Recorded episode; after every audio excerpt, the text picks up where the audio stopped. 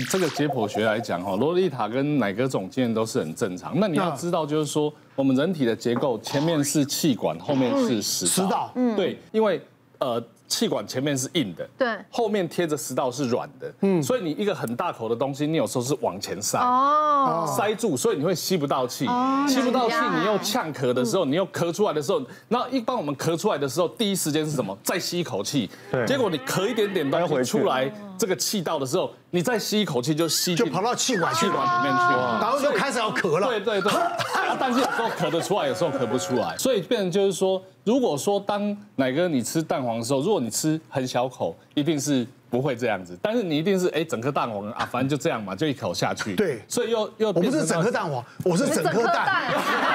现在大好了可以一口一口吃啊。猴急不知道赶什么东西啊，急个性急啊。对啊，生吞的。像萝莉塔，你个人比较纤细，有可能你的那一个整个结构就是比较细，所以它刚好一个角度的时候你就卡住。嗯，就是回到我刚刚那个原理，你还是卡住。但是如果说你刚好是长条形的吞下去就不会。嗯，但是也有可能是那只羊的复仇。对。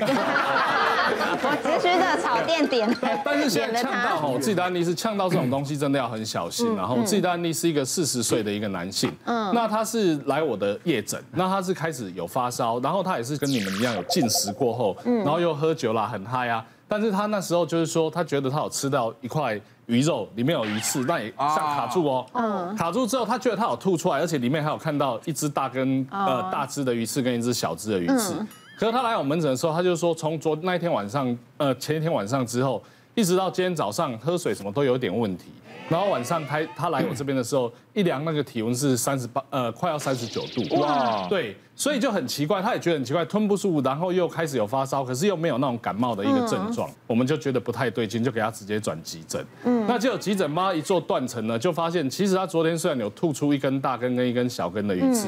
但是还有另外一根鱼刺直接刺在他的食道，太可怕了！腔旁边开始有一点发炎化，哇，难怪发烧。那这个病人呢，运气很好，因为我们进去呃有请内科，然后一起合作，就是把胸腔外科跟内科都有一起帮忙准备，万一真的不行，就是要进去清创。那他把他就是把他鱼刺有夹出来。夹出来之后，直接送交病房，打了三天抗生素，有降下来。嗯，因为这种东西事情可大可小，你如果说很厉害、很厉害的纵隔腔脓疡，有时候得进去做一个清创的一个手术，问题会更大。所以有时候你觉得说你呛咳的东西你有咳出来了，实际上尤其是那个呃鱼刺类有骨骨头类的东西，你可能前两天你要好好观察一下，如果觉得不对劲，要及早就医。嗯，还有一种呛到很可怕，就吃药的时候。啊。对，我之前吃药的时候，因为太多颗，然后又有胶囊，一次吃的时候，那时候卡住，不是卡住，那个胶囊你没有配水的时候，它粘到那边，你知道吗？黏黏的。你没有配水，我跟你讲啊，有时候想说胶囊一下推，用口水咽嘛。你也没有咽下去，它就粘在那个地方，而且它很难化掉。是啊，就一直喝水喝两天，你还会觉得这边卡卡不舒服。对啊，哦，那个真的很难过哎。那一种其实很危险，那种胶囊其实它为什么要用胶囊？其实它里面的药物其实有一些呃比较刺激的成分，会灼伤的。对，我们之前有遇到那种病人，就是胶囊粘在那边，然后粘在那边的时候进去，他有一次跟你一样觉得很不舒服，就胃镜进去看。其实那那个胶囊粘住的地方，它已经造成食道的溃疡。哇！它就粘在那边，把它药效释放出来。其实应该要那个药效进胃，胃的胃的黏膜很厚，但是它停在食道，所以食道它没有酸碱去中和，所以它就变成有一点腐蚀这样。哇哇！吃药也要小心呢。其实最重要的关键就是吃东西的时候就是慢嘛，专心嘛。那最常遇到。呃，异物咽咽就是异物梗喉或异物卡到的时间点，就是选举的时候。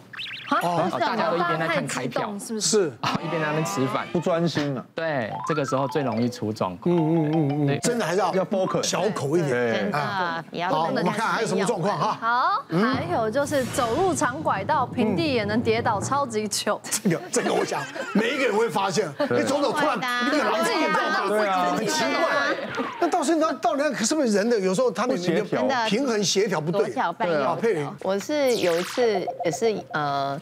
飞一个航班到印尼，那中间经过新加坡，所以到了印尼的时候已经很晚，大概十二点多。嗯，可是印尼那机场晚上灯不亮，就黑黑的，每个人都穿高跟鞋啊，然后拉行李，一脚踩下去的时候，高跟鞋刚好踩在那个水沟盖跟平地有一个交接，它大概落差很小哎，很小，可是我刚好那个根就刚好踩在那个地方，就这么一拐。我就坐下去了，然后我就先看看别人，没有别人，赶快我同事吓死了，赶快把我拉起来。拉起来之后，我就觉得好痛好痛。到了饭店，冰箱里面都有可乐啊，就一直滚一直滚。冰敷，嗯，对，冰敷。然后隔天早上，我的脚已经肿到就是很大很大，就是没办法，鞋子进不去。那个饭店因为是很好饭店，所以饭店有驻驻站的医师，他一看他说不行，你这要去照片子。然后去照完片子之后。那个急诊的医师，因为印尼的医师还是说，因为都是水，就是糊糊的，就照出来就是整个是糊糊的。他说，你这个没办法处理，你要回台湾。然后我就我就当下变客人，就搭飞机回去。是吗？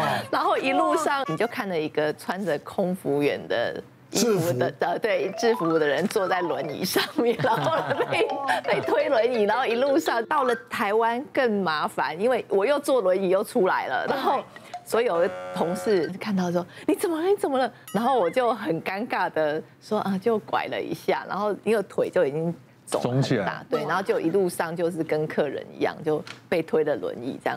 到呃医院的时候，我发现我的。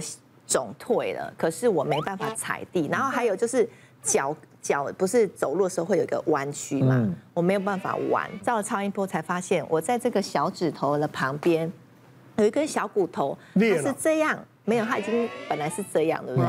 变这样，断掉吗？断了，就是 就。然后我说那怎么办？他说因为那个骨头太小了，你就让它自己就这样长回去，也没办法开刀，也没有，他就当下石膏又打回去了。所以就搞了大概一个多月。当女孩子好辛苦哦，你看看，还要穿高跟鞋。他们上了飞机就可以穿平底的，要要打工嘛。打工鞋。但是他们下来一定要体态要好啊，对不对？对对。都要穿个高跟鞋，穿个旗袍，跟真的一样。